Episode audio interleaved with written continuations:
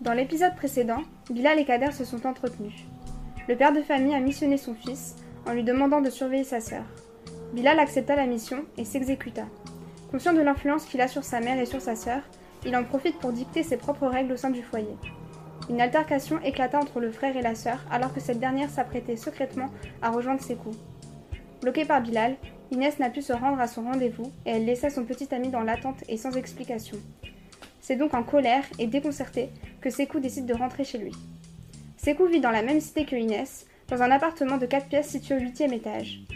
D'origine franco-sénégalaise, il est l'aîné d'une famille de 4 enfants, Aminata, David, Sarah et lui-même. Les relations au sein du domicile sont bien souvent complexes, notamment entre les frères et les sœurs. Conscient de la pression qu'il exerce sur ses frères et sœurs, Sekou est dans le contrôle permanent de sa fratrie. En rentrant chez lui, Sekou claque la porte et va immédiatement dans sa chambre. Il tombe alors sur son frère David qui joue à la console.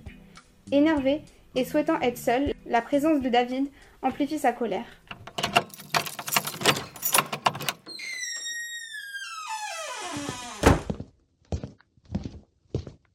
Tu fais quoi ici? Je suis en train de jouer là Je m'en fous ça, dépêche-toi Quoi? Mais attends, je, je finis ma partie. David est surpris. Il estime être dans son droit et ne déranger personne. Il n'a pas l'intention de quitter les lieux, une attitude qui déplaît fortement à ses coups. Non, pas les reins de ta partie, dégage de ma chambre. Mais c'est pas que ta chambre déjà, c'est aussi la mienne, donc tu arrêtes de me saouler. Eh David, je veux pas te le répéter dix fois.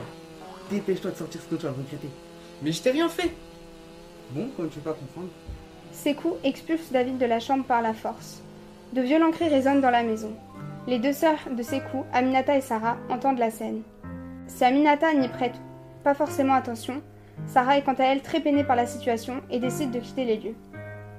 Elle se rend chez sa voisine de palier, Juliette, qui n'est autre que sa copine de classe. Elle fond en larmes et tombe dans les bras de son amie.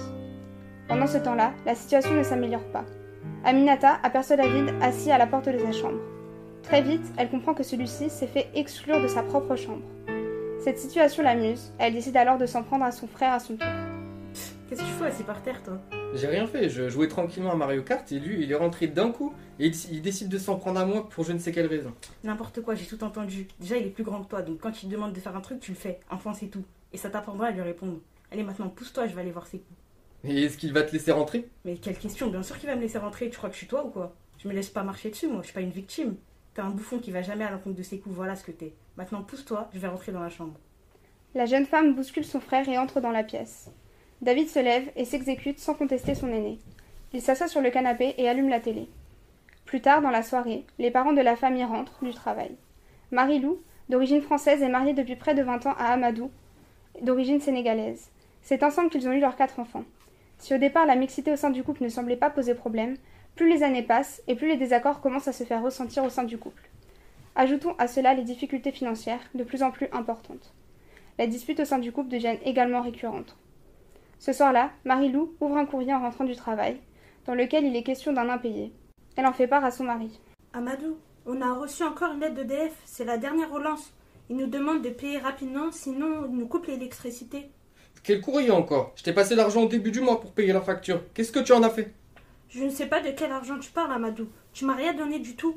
La dernière fois que tu m'as donné de l'argent, c'était pour le mois dernier. Mais tu te fous de moi Au début du mois, tu m'as demandé de l'argent liquide pour payer la facture, et maintenant tu t'en souviens plus Arrête de me fatiguer, Marilou. Je me suis signé toute la journée, j'ai pas envie de m'énerver. Ton argent, tu le sors jamais, c'est toujours moi qui paye tout. Tu me donnes jamais d'argent, Amadou. Ou alors très rarement. J'ai certainement dû l'utiliser pour un de nos enfants.